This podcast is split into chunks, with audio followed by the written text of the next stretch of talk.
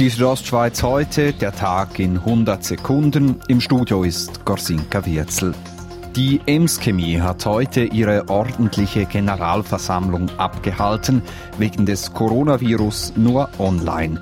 Die Aktionärinnen und Aktionäre erhalten eine Dividende von 20 Franken je Aktie. Zudem wählten sie Bernhard Merki zum neuen Verwaltungsratspräsidenten. Er übernimmt von Ulf Berg.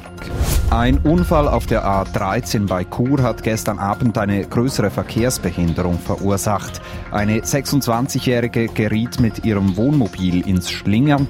Das Wohnmobil kippte und kam seitlich liegend zum Stillstand, wie die Kantonspolizei heute mitteilte. Die Nordspur der Autobahn musste mehrere Stunden lang gesperrt werden. Es wurde niemand verletzt. Dann zu den heutigen Corona-Zahlen in der Schweiz. Das Bundesamt für Gesundheit hat heute 182 Neuinfektionen gemeldet.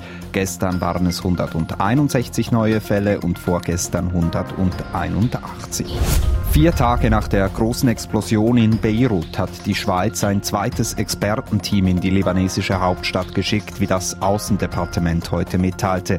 Es handele sich um zehn Medizin- und Bauspezialisten. Seit Donnerstag ist bereits ein erstes Schweizer Expertenteam in Beirut vor Ort.